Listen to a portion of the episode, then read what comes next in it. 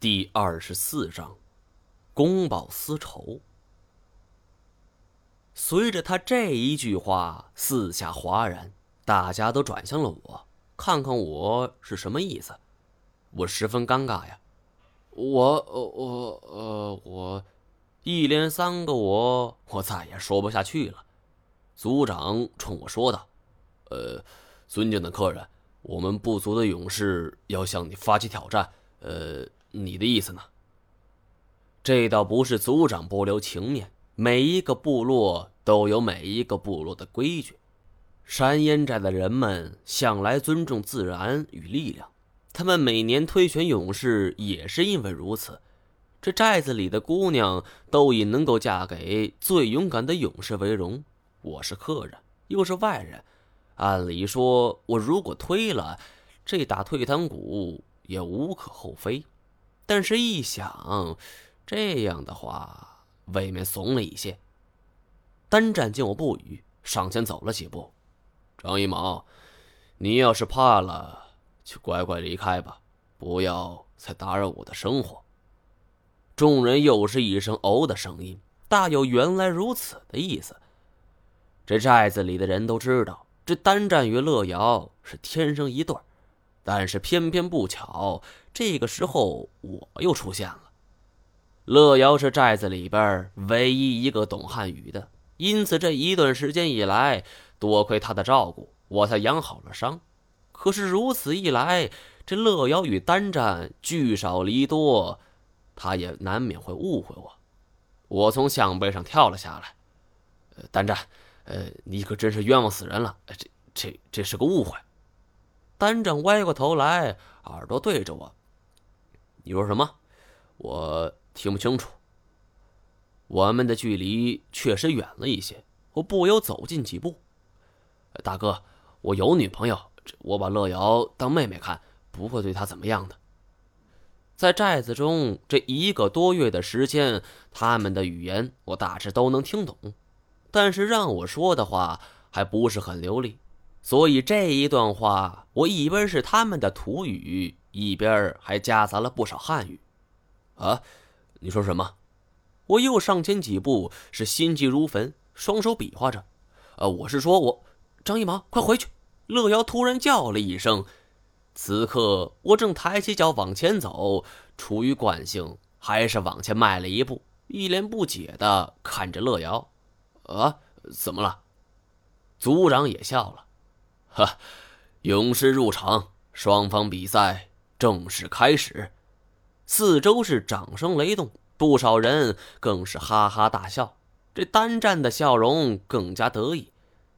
尽管围观这些人并无恶意，但我还是有了一种上当的感觉。原来单战一直在假装听不清，因我一步步步入战场。而这比赛的规矩是，一旦跨入赛场，就必须完成比赛。我之前与好多民族打过交道，得出最重要的一个心得就是：你要尊重对方的生活习惯、宗教信仰，如此才能够和谐共生。你可以不信，但不要侮辱，否则后果是不堪设想的。既然进来了，我如果要出去，那肯定双方都不悦。不过说起来，我也好久没活动筋骨了，不就是打架吗？反正死不了，来吧。我走到单战跟前，来吧，死就死吧。尽管是调侃的语气，但是单战却愣了一下，没想到我如此痛快。白打还是器械，随你挑。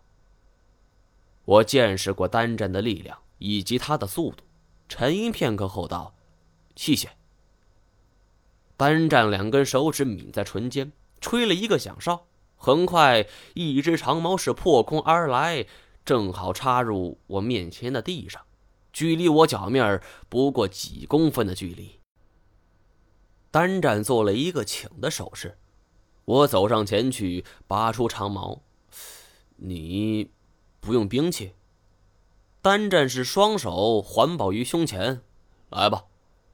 看来真是如此啊！我长矛尖冲下，是斜搭在地，然后一脚踩下，将矛头折断。我主要是害怕误伤单战了。